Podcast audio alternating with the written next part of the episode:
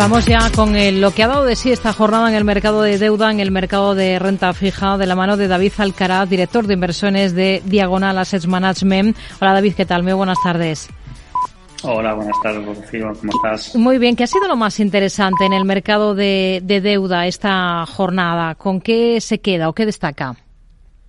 Bueno, yo te diría que ha sido un día un poco, un poco aburrido, ¿no? Porque llevábamos unas sesiones con, con cierta corrección en, en, los precios, con subida en las, en las tires de los, de los bonos. Y hoy ha sido un día muy muy tranquilo, muy relajado, eh, aunque ha habido hemos seguido teniendo declaraciones por parte de, del Banco Central Europeo con su tono eh, este más duro que llevan ya, ya, unos cuantos meses con ese tono para intentar concienciar al mercado que las subidas de tipos todavía van a permanecer en el tiempo, más allá de lo que está, se está descontando.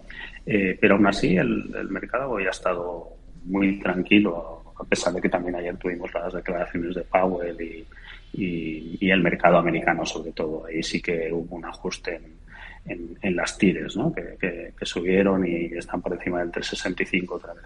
Hmm. Los mercados de, deuda se han abierto de par en par para los bancos europeos en este arranque de, ejercicio y las expectativas para el año al completo parece que se han contagiado de un radical cambio de sentimiento, especialmente para los bonos más castigados el último año como pueden ser los cocos. ¿Ustedes se están fijando especialmente ahora en este tipo concreto de deuda?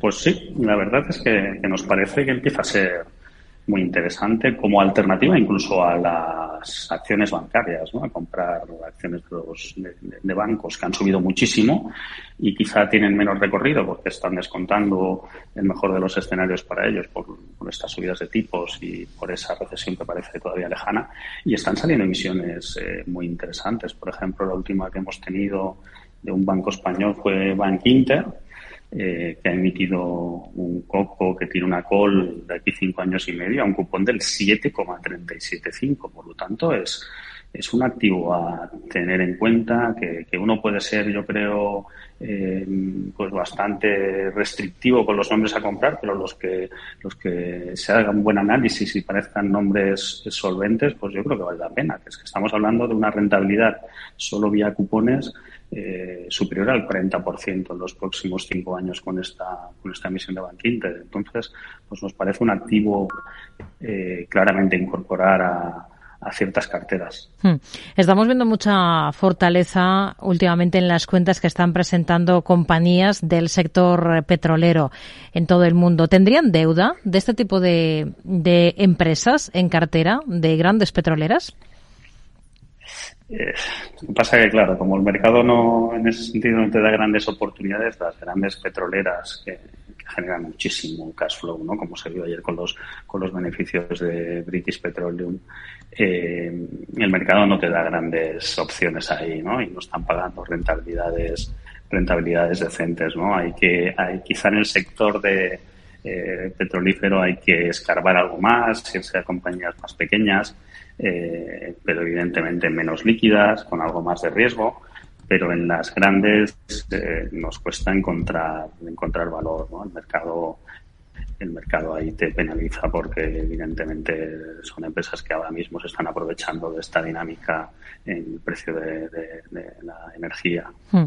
Hemos situado la atención en eh, dos sectores concretos, en deuda bancaria, en concreto en el instrumento eh, conocido como COCOS. Hemos mirado al sector petrolero. En deuda corporativa, ¿dónde más están prestando atención ustedes ahora?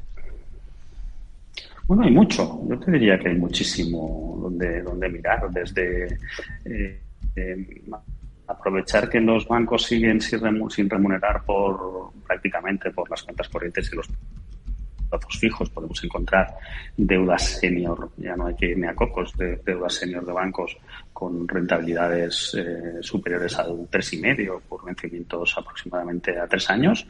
Y luego tenemos muchas emisiones senior eh, de sectores defensivos que pueden ser interesantes. Nos gusta el sector salud por, su comportamiento anticíclico y podemos encontrar emisiones pues, eh, pues como Grifols que paga por encima del 5%, como Teva, que es una empresa de genéricos eh, de capital israelí, que también paga por encima del 5% de vencimiento a dos años. Eh, tenemos, eh, pues, pues, ya te digo, muchísimas emisiones también del sector de telecomunicaciones, que, pensamos que también es un sector defensivo y anticíclico, que también nos, nos, nos aporta rentabilidades más que dignas, eh, en un escenario pues que va a seguir siendo volátil para, para el activo con riesgo. Entonces, si se pueden obtener estas rentabilidades en deuda corporativa eh, senior, pues, pues yo creo que, que, sigue siendo muy interesante. Evidentemente, la ventana de oportunidad que se abrió en, este verano, donde estas emisiones, por ejemplo, este bono de Grifos que hoy paga el 5%, pues este verano estaba pagando el 8%, o sea que ahí sí que tuvimos una ventana muy interesante con rentabilidades muy altas, eh, pero aún así, con estos, estas rentabilidades algo, algo inferiores, sigue siendo muy interesante, ¿no? Eh, lo que sí que vemos también es mucho flujo de, clientes que, nos van preguntando por, por las famosas letras del tesoro, ¿no? Que, siguen también ofreciendo rentabilidades muy interesantes y a corto plazo, ¿no? Ahí estamos hablando de, rentabilidades entre el 2,60 y el 3%, depende del vencimiento, ¿no? A partir de, por ejemplo, una letra del tesoro a, a, este verano, a agosto, ya nos está pagando cerca del 2,75 o sea que, yo creo que, tenemos muy buenas alternativas en, renta fija corporativa eh, y, además con rentabilidades eh, más, que, más que dignas. En la parte de, de deuda soberana, ¿en qué se enfocarían ahora mismo? ¿Dónde se están centrando especialmente? Bueno, ahí en, deuda soberana hemos estado haciendo, estuvimos incrementando la duración eh, de las carteras eh, antes de acabar el año. Eh, luego la redujimos porque hubo un rally, hubo una subida muy fuerte de las tires a largo plazo y además las curvas se invirtieron mucho. O sea que teníamos los tipos a corto plazo muy por encima de los tipos a largo plazo. Y ahora hemos reducido la duración de las carteras porque pensábamos que quizás están muy invertidas las curvas.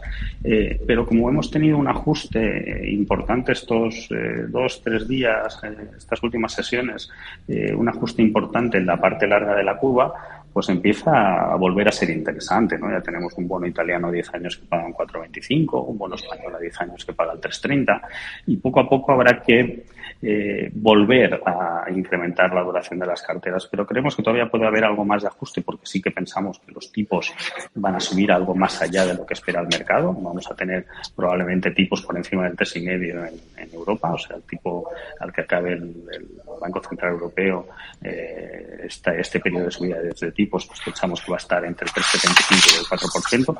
Y ahí, cuando se acerque ese momento, creemos que será interesante eh, incrementar las duraciones de las carteras y comprar bonos soberanos a largo plazo que nos además pueden funcionar muy bien para proteger para protegernos de caídas en la renta variable si se acercase una posible recesión. David Alcara, director de inversiones de Diagonal Asset Management. Gracias. Muy buenas tardes. Gracias, Rocío. Buenas tardes.